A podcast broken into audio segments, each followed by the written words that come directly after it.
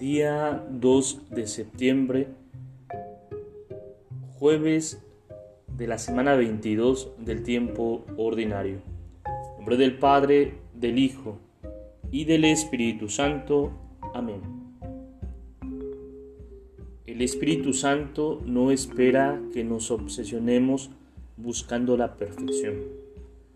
Por eso dice la Biblia, quieras ser demasiado perfecto ni busques ser demasiado sabio. ¿Para qué destruirte?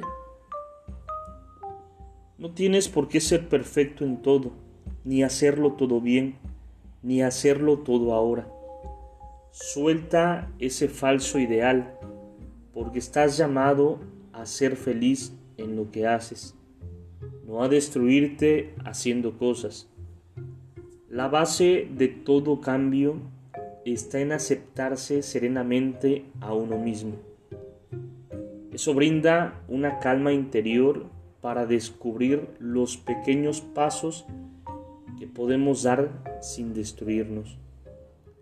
No conviene dar lugar a los reproches interiores que terminan bloqueando todo posible crecimiento. Porque no es cierto que si no cambias ese defecto, no sirves para nada.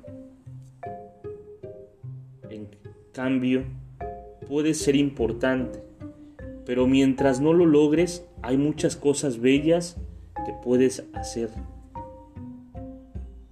Tampoco es cierto que nunca vas a cambiar. El cambio llegará en el momento justo, pero si te desprecias y te lastimas, no te preparas para recibirlo. Vivir culpándose a uno mismo no sirve para nada, no nos estimula ni nos ayuda a cambiar. El Espíritu Santo no quiere sentimientos de culpa, sino buenos deseos.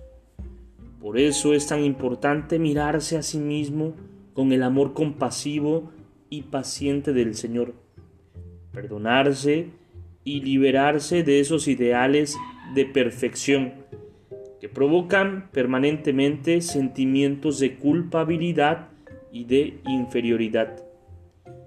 Pidamos al Espíritu Santo que destruya esos sentimientos inútiles. Gloria al Padre, gloria al Hijo y gloria al Espíritu Santo, como era en el principio, ahora y siempre, por los siglos de los siglos. Amén.